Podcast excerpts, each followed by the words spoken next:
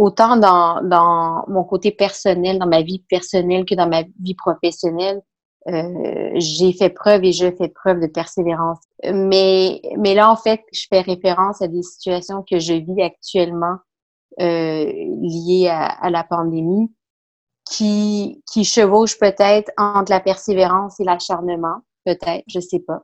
C'est beaucoup pour euh, ma cadette qui a des défis, elle, au niveau de l'apprentissage. Elle est en première année. Et puis de, depuis le, confinement, l'arrêt de l'école, puis qui recommencera pas parce que nous, on est dans la grande région de Montréal. J'ai tenté tant bien que mal, de, de pouvoir l'épauler, euh, de mm. trouver des gens pour euh, pour me supporter et tout ça. Puis euh, euh on m'a dit souvent, à un moment donné, pour arrêter. Puis je me dis, mais tu sais, tant que c'est comme si tant que je suis pas arrivée au bout de quoi que ce soit, je, je pourrais pas arrêter. Tu sais. Pas facile d'être mère et trouver du réconfort est parfois ardu.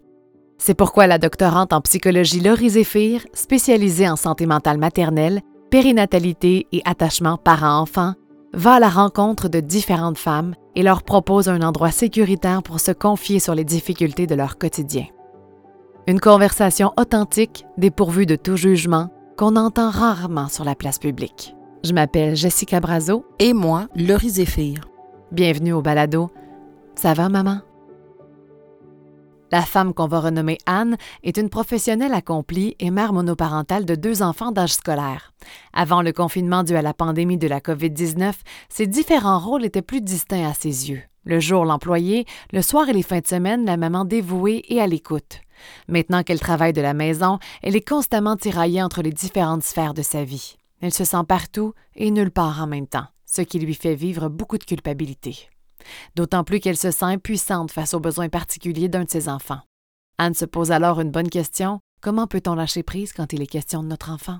Est-ce que tu as l'impression que tu t'acharnes sur ta fille? Euh, pas sur ma fille, sur la situation peut-être. Euh, peut-être parce que je suis pas satisfaite des réponses que je reçois. Peut-être parce que je suis une maman aussi, puis euh, je veux le, le mieux pour mes enfants. Euh, puis peut-être parce que j'ai le sentiment tellement d'une grande impuissance que je mm-hmm. souhaite m'entourer des gens qui vont pouvoir m'aider, qui sont euh, pédagogues ou qui ont, les notions pour pouvoir l'épauler. Je pense que c'est ça qui me qui, qui, fait que sans mettre la pression sur elle parce que c'est elle que je veux protéger là-dedans en fait, puis c'est elle qui je trouve est impactée le plus. Puis je mm. me dis que moi en tant que maman, en tant qu'adulte, c'est moi qui dois manger un peu cette ces impacts-là et, et pour y remédier, ben, c'est de trouver des solutions, euh, des supports, de l'aide. Euh, parce que sinon, je me dis, mais euh, tu sais, elle va finir, elle va recommencer en septembre, elle ne saura pas lire. Hmm. les sons, toute la lecture, je, je pourrais nommer des. parce qu'elle a eu un diagnostic aussi de TDA, puis elle est, elle est médicamentée pour l'attention, mais dans un milieu académique scolaire encadré, ça va, mais seule à la maison avec moi, euh, c'est pas ça. C'est un autre défi, oui. Ouais. Tu as dit le mot protéger. Protéger de quoi? Tu veux la protéger de quoi, ta fille? Wow, hein, c'est un beau. Hein. Je pense que j'ai réfléchi beaucoup, tu sais, pourquoi je faisais tout ça. Ou je pense que c'est la protéger de peut-être un échec. Hmm. Peut-être la protéger du fait que elle n'y arrive pas parce qu'elle a besoin de plus d'aide. Hmm. Mais en même temps, je me sens tellement impuissante, mais je voudrais, je voudrais tout prendre sur moi pour. Euh, ouais. Oui. Qu'est-ce que tu ressens en ce moment? Mais je pense que je suis émotive parce que euh, ben, d'une part, il y a beaucoup de, il y a beaucoup de fatigue. Tu sais, depuis euh, trois mois, hmm conjuguer le, travail à temps plein, mais à la maison avec les enfants, une garde partagée qui n'est pas toujours facile. Euh, mais je, pense que je ressens beaucoup de, tristesse de, de que, je pourrais l'aider, puis que finalement, j'ai l'impression que je suis pas capable de le faire. ça te fait quoi de réaliser? Est-ce que tu te sens déçu de toi? Qu'est-ce que ça te fait vivre, ça? Une déception, mais plus un échec. Hmm. Je pense que c'est dans, dans, ma personnalité où il y a beaucoup de persévérance, mais c'est une persévérance qui, puis je veux pas dire tout le temps, mais qui souvent va mener à une réalisation. Oui. Euh, des fois, c'est pas nécessairement la réalisation qu'on aura euh, visualisée au départ. Mais là, j'ai l'impression que il y a aucune réalisation en fait, parce que je vois même pas un petit succès ou un petit. Est-ce qu'il y a eu d'autres moments dans ta vie que tu dirais que tu as vécu cette même position-là d'échec ou est-ce qu'il n'y avait pas de réalisation? Euh, je pense que ma séparation avec le père de mes filles, oui. Mais parce que je pense que le, le, lien entre ces deux événements, c'est une forme de fatalité. Mm. Euh, parce que c'est le père de, de, mes filles qui m'a quittée, donc devant un fait accompli, j'ai pas le choix. Mm.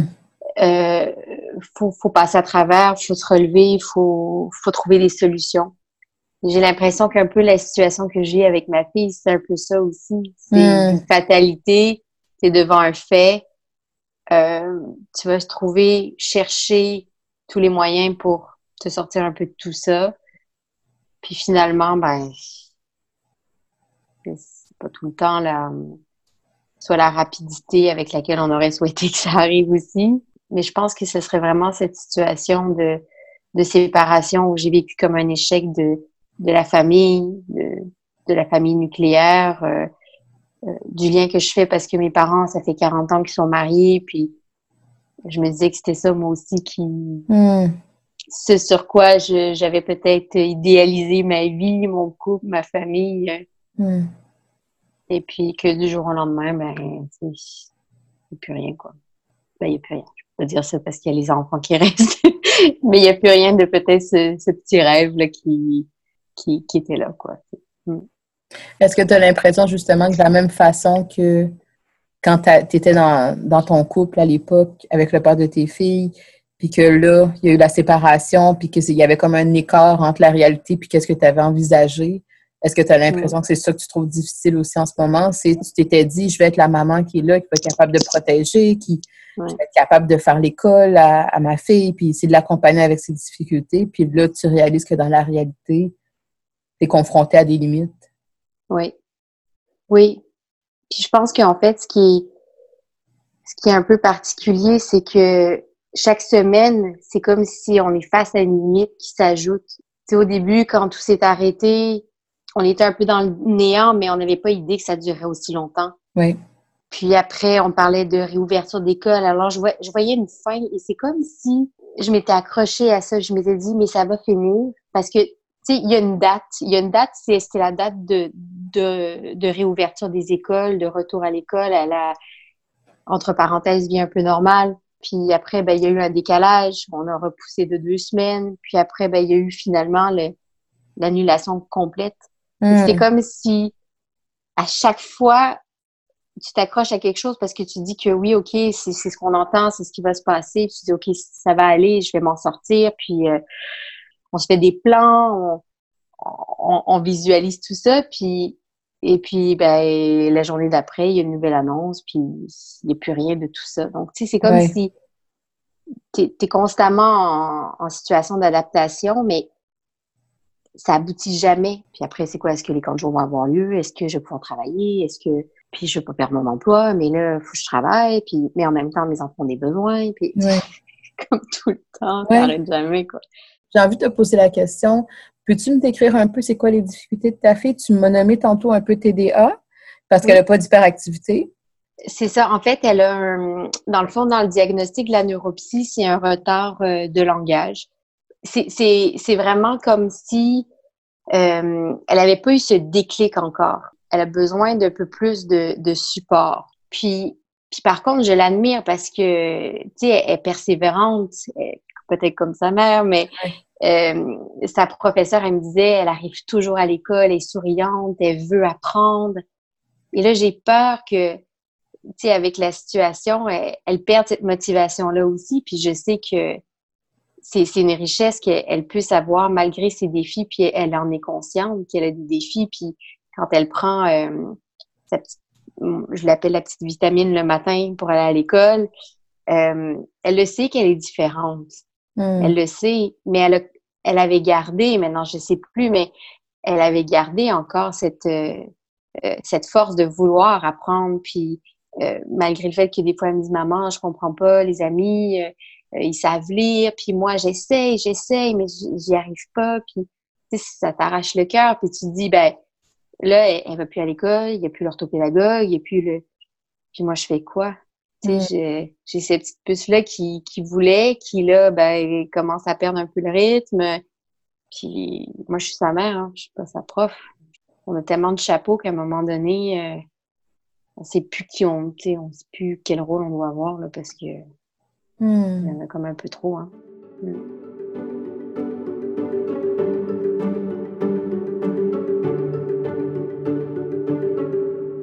Laurie, j'ai été très touchée par les propos de Dan euh, sur son impuissance, en fait, face aux difficultés que vit son enfant. Tu sais, je, la comprends de vouloir protéger sa fille, puis oui, on le sait qu'un échec, c'est formateur, mais et qu'on veut protéger nos enfants de l'échec souvent. Ben oui, puis dans le contexte de la, de la COVID, le fait de se retrouver comme ça tout seul, sans l'aide des professionnels, c'est particulièrement insécurisant. Il faut savoir que de façon générale, là, euh, les parents qui ont des enfants avec des troubles d'apprentissage, des difficultés d'apprentissage, sont déjà des parents qui sont plus stressés, qui vont vivre un peu plus d'épuisement, qui vont mettre beaucoup de temps et d'énergie. Un devoir qui prendrait 10 minutes, un autre enfant pourrait prendre une demi-heure, parfois même une heure avec certains enfants. Fait que c'est déjà quelque chose qui vient avec son lot de défis. Dans le contexte de la COVID, ben là, il y a tout l'aspect d'isolement, d'épuisement, le travail qui nous demande aussi de l'énergie. Fait que c'est sûr que ce sentiment-là d'impuissance qu'elle vit, Anne, hmm. il va être vécu par beaucoup de parents. Et euh, d'avoir cette peur-là de l'échec pour sa fille, c'est vraiment intéressant parce qu'elle dit je veux protéger ma fille de l'échec, mais en même temps, moi, je suis confrontée à mon propre échec. Et ça, c'est pas facile parce que là, ben, qui est-ce qui la protège? Elle. Normalement, il y a peut-être une équipe école qui va être là pour protéger les parents, pour être sûr que on s'assure de la réussite de vos enfants, qu'ils soient accompagnés. Vous n'êtes pas tout seul là-dedans, mais en ce moment, la personne qui protège Anne, c'est qui? il n'y en a pas. Donc, il faudra aller chercher de l'aide pour soi-même en premier. Bien, on peut certainement essayer d'aller en parler, d'aller essayer de voir euh, si on peut trouver de l'aide psychologique. On peut quand même essayer de voir est-ce que via l'école, on peut quand même accéder un petit peu aux professionnels s'ils sont un peu disponibles pour nous aider. Mais l'idée, c'est d'être capable de tolérer le fait que OK, en ce moment, ce que je vis, je peux pas le nier. Je me sens mm. impuissante, je me sens face à un échec parce que je ne peux pas aider mon enfant et je ne peux pas me mettre trop d'attentes justement par rapport à cette situation-là parce que moi aussi en ce moment, j'ai besoin d'être protégée et je n'ai pas nécessairement l'entourage qu'il faut, les ressources qu'il faut. Donc, il faut que je baisse un peu l'exigence que je me mets, l'exigence que je mets sur notre famille pour être capable qu'on puisse d'abord être en santé psychologique et après ça, on va penser euh, à la suite de l'aspect scolaire. Puis de façon plus large, euh, un échec pour un enfant, est-ce que c'est formateur, comme je le disais au départ? je, me questionne, on dirait. Est-ce qu'on devrait les protéger de, de n'importe quel échec ou au contraire, il faut qu'ils le vivent pour voir comment on peut en grandir?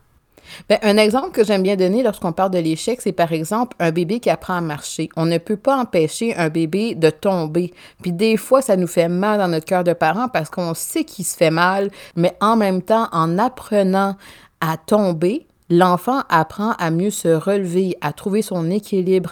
Alors oui, un enfant qui est face à l'échec, des fois notre cœur de parent, notre cœur de maman a envie d'assurer à tout coup qu'il ne le vive pas, mais il y a quelque chose de formateur, il y a des apprentissages aussi dans les erreurs, dans les échecs. Le parent, lui, sa position, ce n'est pas de, de s'assurer que son enfant évite l'échec à tout prix, mais c'est d'être là. Alors, tu es face à un échec, qu'est-ce que tu vis, mm. comment est-ce que je peux t'aider? Et si on a l'impression que notre enfant va être face à un échec qui est trop grand, que là, ça serait vraiment un échec qui viendrait brimer son estime personnelle, qui viendrait vraiment le dévaloriser, ben là, oui, effectivement, on peut venir donner le petit soutien qu'il faut, mais on fait pas ça en tout temps, dans tous les contextes. OK. Puis en terminant, euh, eh, bon, euh, Anne vivait une impuissance face aux difficultés de son enfant, mais elle vivait une impuissance face au temps aussi. C'est revenu à, plusieurs reprises dans les épisodes, euh, l'impuissance face à ce temps. Vraiment, parce que il faut se rappeler que l'espoir, c'est quelque chose qui nous motive. Et là, dans la grande région de Montréal, c'est comme si cet espoir-là a été éliminé parce qu'on a dit, ben finalement, il n'y en a pas de retour à l'école. Vous devez continuer ce rythme-là tout seul.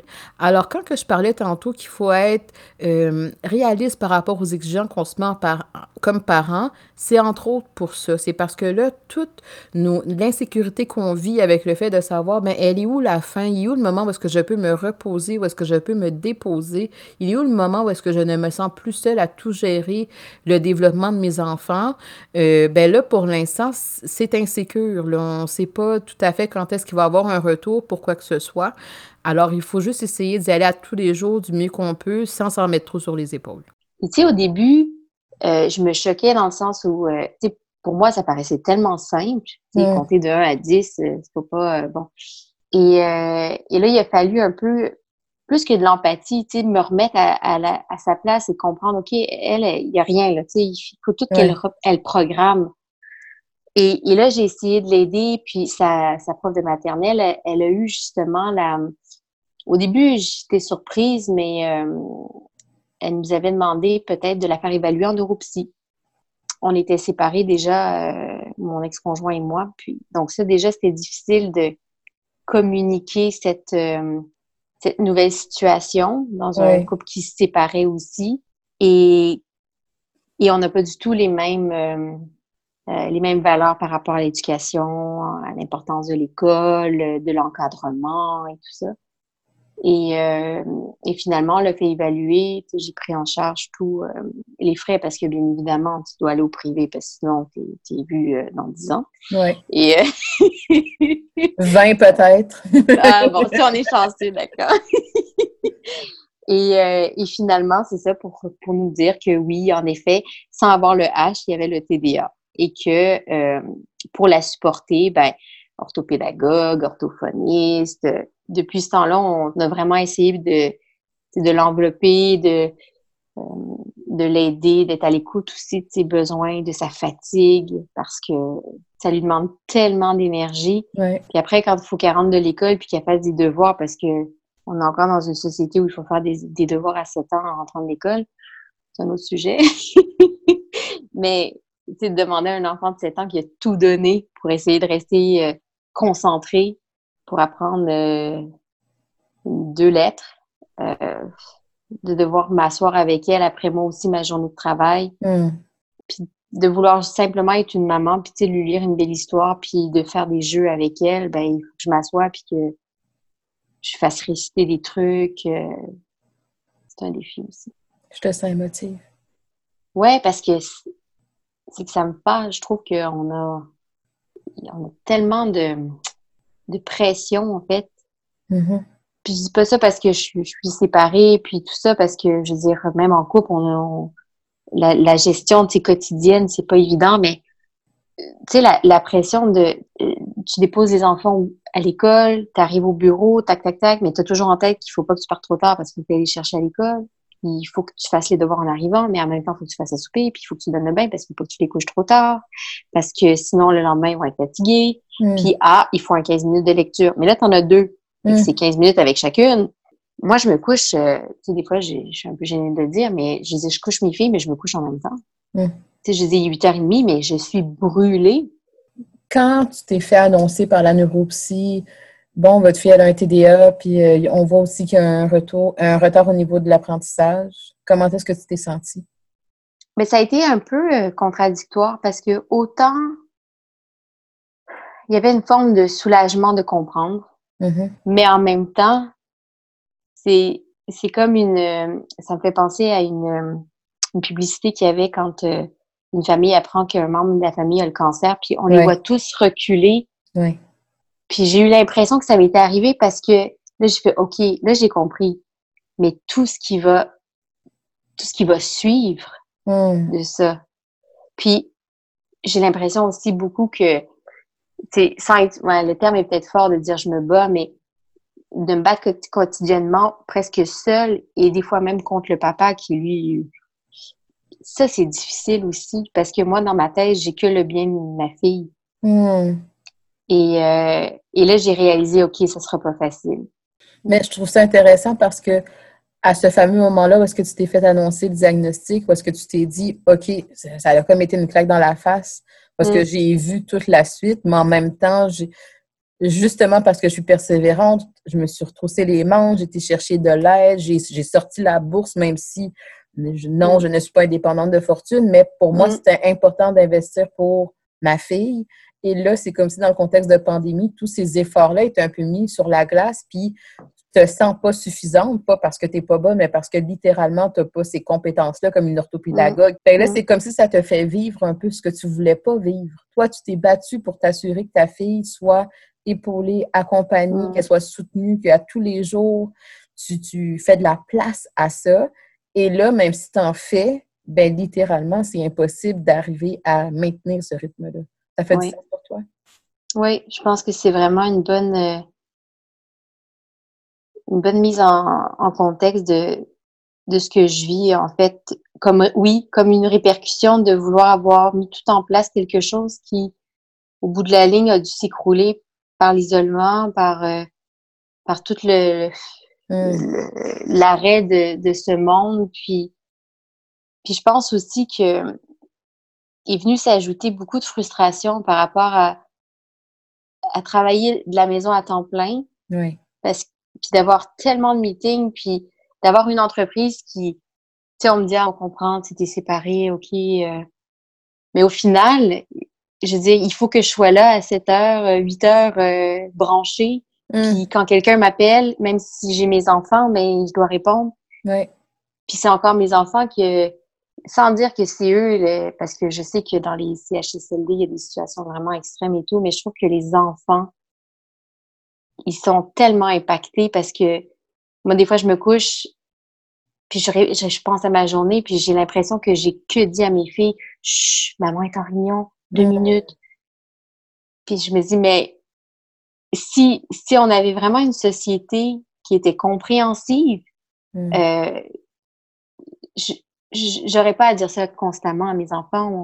Je, je me dis, euh, il y, aurait de la place dans ma journée où, que je peux prendre, juste avec elle, parce que pour elle aussi, ça fait beaucoup de changements. À chaque fois qu'il y avait des nouvelles, on, on les tenait informés de façon, on vulgarise l'information évidemment, mais elle se faisait aussi une joie de retourner à l'école. Donc là, de, de, réexpliquer à chaque fois, ah non, mais là, ça sera pas là, tu sais, ça va peut-être dans deux semaines, mais tu sais, c'est, tu sais, de, de, sentir que tu es pris par le travail, mais que tes enfants ont besoin de toi, mais que tu peux pas leur donner totalement ça.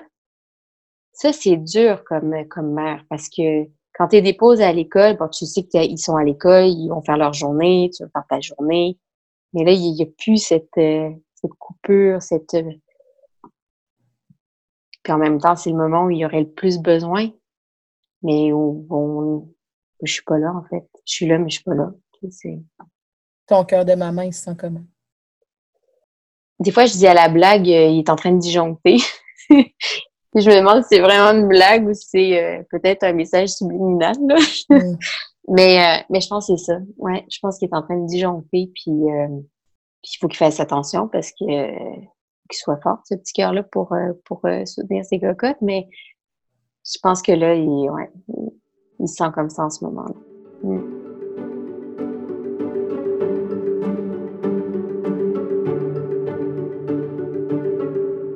Laurie, je trouve tellement que Anne met le doigt sur quelque chose de présent pour beaucoup, beaucoup de familles. Le rythme effréné de cette conciliation-là, travail-famille. Puis c'est dur quand la société impose un rythme, une performance. Puis là, je parle autant pour sa fille face à son école que pour la mère face à son employeur. Qu'est-ce qu'on fait quand ça concorde pas avec nos valeurs familiales? C'est vraiment pas une situation qui est facile parce que justement, de pas pouvoir s'exprimer comme on veut, euh, elle l'exprime bien, je peux pas être la maman que je veux. Puis elle va même exprimer justement que ça a fini par faire vivre peut-être un peu d'incompétence. Hein. Comme maman, c'est comme si j'arrive pas vraiment à combler leurs besoins. Puis comme, comme employée aussi, j'y arrive pas vraiment. C'est comme tu es partout, mais tu es nulle part en même temps. Exactement, exactement. Puis elle, va bien le dire, elle va dire je suis là, mais je suis pas là. Et c'est sûr que cette situation-là, il y a beaucoup de parents qui l'ont vécu dans le contexte de la pandémie parce que le fameux télétravail qui est supposé d'aider et qui, qui aide à s'assurer que les entreprises continuent, finalement, ça rajoute quand même une grosse pression sur les parents. Il n'y a pas de recette magique, mais c'est sûr que tout le contexte d'être capable de poser ses limites, il faut le faire. Dans le sens où elle, va bien le dire, je dis à mes enfants, chut, attends une minute, maman est au téléphone, donc elle pose une limite à ses enfants, mais est-ce que cette limite-là, elle a aussi été posée avec l'employeur? Et des fois, il y a peut-être certaines mamans, certains papas qui, pour plusieurs raisons, vont hésiter à le faire, mais euh, c'est nécessaire. Quand à un moment donné, ça finit par devenir trop conflictuel, le rôle de parent et le rôle d'employé, il faut essayer de voir est-ce que certains aménagements qu'on peut faire. Il y a eu des fois, dans, dans le contexte de la pandémie, des parents qui se sont ouverts, par exemple, en disant, bon, ben moi, j'ai décidé de prendre des semaines de, de vacances qui me restaient pour être capable de d'être davantage là pour les enfants parce que là, je trouvais ça plus difficile ou au contraire, est-ce que dans le contexte du déconfinement, maintenant, il y a peut-être les grands-parents qui peuvent venir aider? Bref, on essaie le plus possible de trouver des aménagements qui nous permettent de trouver un certain équilibre entre la vie d'employé et la vie de parent et les autres aspects de notre vie. Je trouve ça assez incroyable, moi, que justement les entreprises euh, assouplissent pas. Je veux dire, on dirait qu'on pense, on pense à la productivité, mais on ne mm. pense pas aux humains en arrière de ça. Tu sais, après la pandémie, là, il va y avoir un, ressac de tout ça. on, va, on va ressentir les effets de cet épuisement-là. Ben, je sais que de plus en plus d'études qui sortent, puis on, pourra euh, probablement les partager sur nos médias sociaux, mais il y a de plus en plus qui sortent euh, qui vont rapporter le fait que la santé mentale parentale en ce moment est assez fragile. Parce que justement toutes les exigences qui sont mises, toute l'inquiétude, tout le climat ambiant est assez lourd à porter, l'épuisement qui est associé aussi aux dernières semaines, aux derniers mois, c'est pas évident. Euh, c'est sûr que pour les employeurs, eux aussi sont pris dans des positions qui sont très inconfortables c'est-à-dire qu'il y a les enjeux financiers, puis là, il y a les enjeux financiers des familles aussi. Donc, tous ces enjeux-là qui tiraillent un humain, c'est pas évident. On est pris à prendre des décisions qui sont très difficiles. Si je dis à mon employeur que je quitte entièrement alors qu'il n'est pas d'accord, ben je n'ai pas le revenu qui me, qui, que j'ai de besoin pour être capable de subvenir euh, à, toute la dynamique familiale et d'avoir un stress financier, ben c'est pas mieux pour la santé psychologique non plus. Alors, c'est pour ça que tout le concept d'équilibre est vraiment plus que ce qu'on essaie de rechercher. Et cet équilibre-là, il va être certainement fragile parce qu'il y a quand même beaucoup de choses qui sont sur les épaules des parents, mais au moins on essaie à tous les jours de, tendre vers cet équilibre-là plutôt que d'essayer de se dire qu'on peut être compétent avec tout le monde tout le temps. Puis je voulais aborder ça avec toi, Laurie, parce que Anne effleure le sujet par rapport à la communication qu'elle a avec son ex-conjoint face à leur enfant. Tu sais, c'est déjà difficile, on va se le dire, d'être toujours d'accord par rapport à la façon d'éduquer nos enfants avec le conjoint. Là, c'est un ex-conjoint et l'enfant a des besoins particuliers. Donc, c'est comme on dirait une double et une triple difficulté de communication. Là. Il faut savoir que, on, comme parents, on a différents types de réactions. Anne va nous parler comment est-ce qu'elle a été beaucoup plus dans la bienveillance, d'essayer de comprendre, d'essayer d'être empathique. Euh, pour elle, c'était la façon qu'elle a euh, reçu le diagnostic et ça faisait du sens pour elle de poursuivre comme ça. Mais il faut savoir que pour certains parents, on est face à du déni. Non, mon enfant n'a pas de problème d'apprentissage, c'est juste que, bon, il va à son rythme, puis tout va se placer. Il y en a d'autres que ça peut être littéralement du rejet. Euh, je ne veux rien savoir euh, de ce que vous avez à me dire. Je ne crois absolument pas à ce que vous me dites. Il y en a d'autres qui peuvent se blâmer aussi. Ils vont avoir l'impression que parce qu'ils n'ont pas fait certaines activités alors que l'enfant avait deux ans, trois ans, ben c'est à cause de ça qu'il a un retard.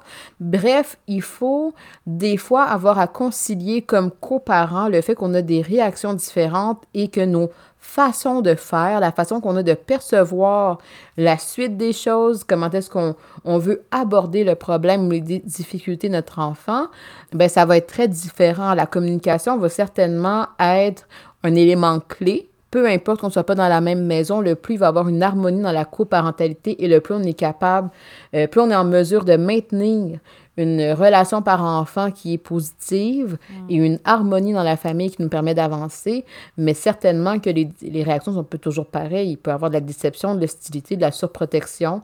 Il faut aussi accepter que l'autre parent n'a pas toujours les mêmes réactions euh, que nous. Tu as parlé tantôt, à, quand même à plusieurs reprises, de ta séparation. J'ai Mhm. l'impression que c'est quelque chose qui est récent. Parce... Est-ce que c'est récent?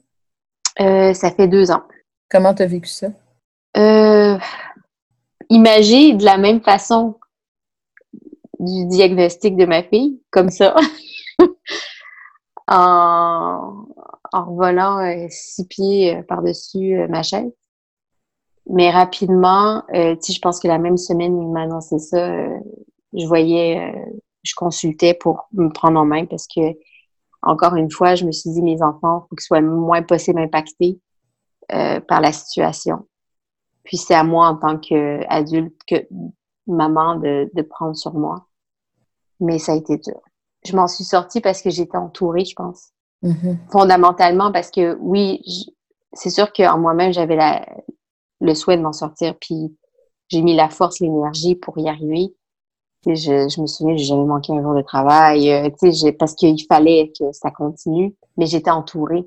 Tu sais, ne serait-ce que sentir les bras de sa maman, même à l'âge que j'ai, ça c'est important. Oui. Puis là, ce que je vis avec ma puce, ben j'aurais besoin de ma maman. Tu sais, j'aurais besoin justement d'un câlin, qu'on me dise ça va bien aller. Ah, Là, ça, ça fait un hashtag ça va bien aller. là. Mais je pense que c'est ça aussi qui est dur. C'est dans des situations où on a l'impression de vivre des échecs ou des difficultés. Ben, dans mon cas, moi, quand je suis entourée, je le vis d'une autre façon. Ben, à distance, c'est pas pareil. Ça représenterait quoi pour toi aujourd'hui d'avoir un câlin de ta mère? Ah, mon Dieu. Ça, le, c'est le soulagement, comme après, euh, tu sais, un pleur d'enfant qui a hoqueté, puis qui a comme, qui a manqué d'air. Puis là, qui, qui relâche tout, puis c'est la, c'est comme si c'était la délivrance de toutes les semaines, les mois. Ça te fait quoi d'y penser? Ça me fait sourire parce que je, je me dis que, tu malgré tout, euh, ça va arriver quand même bientôt, j'espère. Mais je sais que ça va arriver. J'essaie toujours de me rappeler qu'il y a tellement pire, euh, que ce soit les, les personnes âgées qui seront dans les CHSLD seules. Tu je me dis finalement, euh, il faut continuer. Tu sais, pas juste pour soi, mais pour ces gens-là aussi, d'une certaine manière. Mhm. C'est quand même intéressant comment tu dis ça parce que tu as commencé la rencontre en disant je suis quelqu'un de très persévérante et tout. Puis là, tu es en train de me parler comment est-ce que tu trouves ça difficile, qu'il y a l'effet d'accumulation, que en ce moment, tu aurais vraiment besoin d'un vrai relâchement. Mm. Mais il y a quand même une partie de toi qui dit mais il faut pas abandonner, il faut pas lâcher, il faut, faut Mm. penser même aux gens que je connais pas qui sont dans les CHSLD parce que pour eux, il faut que je sois forte. Est-ce que tu as l'impression que tu es capable des fois de te relâcher puis de te dire ben écoute, hein, si, euh, si aujourd'hui je file pas, je file pas, puis, puis c'est correct. Euh, mais ça m'est arrivé cette semaine, jeudi. Ah là, j'ai tout relâché. Mais ça m'arrive tellement pas souvent parce que je suis une personne qui, qui a toujours un grand sentiment de culpabilité, qui se donne pas le droit peut-être parce qu'il faut être fort, puis il faut, puis dans le sens où la vie c'est pas facile. Et, et jeudi, j'ai eu l'impression que là, c'est comme trop lourd. Hum, Mais en même temps, je me reconnais tellement pas là-dedans. Je me, puis je me sentais coupable de ne pas avoir l'impression d'être suffisamment efficace au travail. Puis là, de, il y avait tellement de culpabilité que le lendemain matin, je me suis levée encore plus tôt, je me suis maquillée tu sais, pour me sortir de ça parce que je me suis dit non, mais je, je peux pas, là. Je, je Mm. peux pas me relâcher comme ça, c'est pas je correct. peux pas parce que. Parce que, parce que quoi? Ben, parce que je suis une maman, puis il faut que je sois forte. Parce que, peut-être parce que aussi, mes filles comptent sur moi. Hum. Peut-être parce que tout simplement, je me mets trop de pression. Ça viendrait d'où, ça? Ce- cette culpabilité-là de ne pas être capable d'y arriver, cette pression-là que tu te rajoutes, euh, ça viendrait d'où? Puis je suis toute petite. C'est drôle parce que j'en ai reparlé souvent avec maman, puis euh, elle me dit, mais pourtant, je te mettais pas de pression. Puis je pense que c'est vraiment intrinsèque. C'est Mhm. vraiment... euh, parce que je pense que j'ai beaucoup d'actualisation à travers la performance. Mhm. Parce que je me sens bien après. Je me dis, ah wow, tu sais, j'ai- je suis arrivée... euh, Hum. Et, je pense que pour ma petite, c'est un peu ça aussi, parce que je me dis, avec tout ce que je mets en place, on va y arriver. Tu sais, je le prends à cœur tellement, c'est ma réussite aussi. Et je pense que je me mets, ouais, je me mets la pression. Je sais pas. Peut-être, oui. Mais c'est quand même intéressant parce que tu viens de me dire, tu sais, je suis la femme qui se met la pression depuis que je suis tout petite. Puis il y a comme un, sentiment de valorisation quand j'y arrive, et mm. que je finis par actualiser les choses. Puis tantôt, on a parlé de deux moments où est-ce que tu t'es senti plus en échec, où est-ce que justement, il n'y en avait pas de résultat, il n'y avait pas d'objectif, mm. pas par rapport à ta séparation, par rapport aux difficultés scolaires de ta fille en ce moment. Mais justement, peut-être que de vivre de façon répétitive comme ça à tous les jours, ce sentiment de culpabilité-là, que tu n'es pas à l'aise là-dedans. Toute ta vie, tu t'es dit, ben non, moi, au contraire, je suis bonne quand j'actualise puis que je finis par avoir mes objectifs de te retrouver des repères là-dedans parce qu'on finit par quand même se dire je suis bonne, même si mm. je suis capable, même si en ce moment, c'est pas la situation que j'avais imaginée, peut-être que ça, c'est plus difficile. Ça ferait du sens? Oui. Puis je réalise beaucoup, tu sais, en, en t'entendant parler, tout ce qui, à un moment donné, sort de notre, notre contrôle, tu sais, de, tu sais, sans dire de vouloir tout contrôler, mais d'une certaine manière, c'est rassurant c'est parce que mm-hmm. tu dis, tu as le contrôle sur une partie de ta vie, du moins. Euh, et là, que tout ça, ça s'arrête. Mm. Mais c'est cette perte-là de. Ça vient chambouler tes repères, ça vient chambouler ce que ce que tu t'étais imaginé. Tu sais, pour ma fille, c'est ce que j'avais tellement imaginé. Mm-hmm. Ou comme avec mon ex-conjoint, j'avais tellement imaginé qu'on était une famille, puis que ce serait toujours une famille, qu'à chaque fois que de tout ce que j'ai imaginé, il y a un décalage hmm. ou, il y a un arrêt complet. Mais peut-être que je tombe de plus haut aussi, puis ça fait plus mal. Parce que oui, je peux contrôler l'heure à laquelle je me réveille pour travailler, hmm. Mais je ne peux pas contrôler le rythme d'apprentissage de ma fille. Puis je ne peux pas hmm. contrôler la situation de la pandémie en ce moment, puis je ne peux pas contrôler le fait que ben, mon ex-conjoint avait le goût de partir. C'est comme la partie où est-ce que peut-être des fois, dans ce désir-là de vouloir contrôler, peut-être que tu t'es dit que tu pouvais vraiment avoir le contrôle, alors que c'était le moment où est-ce qu'il fallait te donner la tape sur l'épaule puis te mm. dire ça, je peux pas le contrôler, puis c'est correct comme ça aussi. Mm. Mais c'est apprendre aussi à être euh, résilient. J'aime pas du tout le, le lâcher prise. Je trouve qu'on dit à toutes les sources, le lâcher prise, c'est comme si on dit tellement qu'il y avait comme plus de signification, en tout cas pour moi. Mais je pense que moi, c'est la résilience. Il faut que mm. j'apprenne à être résiliente. Mais c'est ça qui est difficile, c'est que pour moi, c'est comme si j'allais pas jusqu'au bout.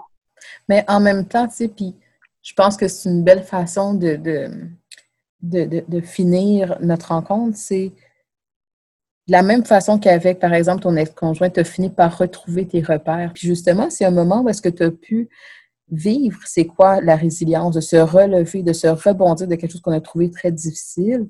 Et si tu as été capable de le faire déjà dans ta vie, il n'y a aucune raison pour laquelle tu ne serais pas capable de le refaire en ce moment. Fait que oui, ça va peut-être en prendre encore un peu plus de temps, mais ça, tu l'as à l'intérieur de toi, c'est pas parti.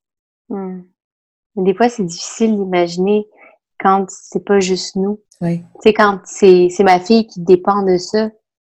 C'est peut-être un peu pour ça où j'ai toujours voulu prendre sur mes épaules pour que mes enfants soient moins impactés. Hmm. Parce que moi, si j'ai pu me relever de certains défis, c'était moi. Hmm. Mais là, c'est davantage elle qui est impliquée là-dedans. Puis pourquoi tu as l'impression que ta fille, elle n'aurait pas ça en elle? Non, elle. Hmm. C'est comme ça que tu l'as décrit. Tu m'as dit, elle est persévérante, elle continue, elle lâche pas. Fait que cette partie-là que tu vois en elle, il faut bien la voir. J'entends ta peur. Elle est là, puis elle est tout à fait normale. Ça, c'est ton cœur de maman. Mais c'est de ne pas oublier que qu'est-ce qu'elle a à l'intérieur d'elle-même aussi, ça peut lui faire un bon bout de chemin. Hmm. C'est vrai, pour faire confiance à nos enfants. Hein. Oui. Hmm. Le, mot résilience, les enfants aussi peuvent l'avoir, même si, même si nos cœurs de maman peuvent des fois nous dire oh, j'ai trop peur. Mais des fois, c'est de se dire aussi, ben si elle m'a montré qu'elle était capable de rebondir, même dans l'adversité, pourquoi je ne ferais pas confiance? Mm. Puis pendant ce temps-là, ben, tu es là. De la même façon que ta maman, elle, elle te donnait des câlins quand tu avais besoin d'elle, ben toi, tu vas encore être là quand elle va avoir besoin de toi. Mm. Comment tu te sens? Ah, ça fait du bien. Je me sens, euh, c'est drôle parce que je me sens vidée un peu, fatiguée émotivement. Mais, euh, mais ça m'a donné confiance, cette discussion-là. Mm. J'ai l'impression que, rien n'est perdu. Il n'y a pas de fatalité, dans le fond. Puis, euh, puis c'est vrai, il faut que je fasse confiance à cette puce-là. C'est sûr que si c'est cette histoire-là qu'on se raconte, qu'on est face à une fatalité, ben on a particulièrement peut-être l'impression qu'il n'y a rien à faire. Mais si Mm. on se dit, j'ai des compétences à l'intérieur de moi, ma fille les a, puis les autres personnes qui gravitent autour de nous, c'est on va mettre ensemble nos forces, puis on va regarder aussi nos défis, nos problématiques, mais au moins avec nos forces qu'on met ensemble, on va être capable d'y arriver. Puis ça, je- de ce que j'entends, en tout cas, tu as l'air d'avoir un bel entourage pour ça. Hmm. Ah oui, je suis confiante. Si vous voulez nous partager votre histoire, contactez-nous via notre page Facebook ou Instagram. Prenez note que ce balado ne remplace pas un processus thérapeutique. Si vous éprouvez des difficultés psychologiques, sachez que des ressources sont disponibles dans votre région pour une aide personnalisée à vos besoins. Ou encore, vous pouvez composer le 811. Un nouvel épisode de Ça maman sera disponible la semaine prochaine.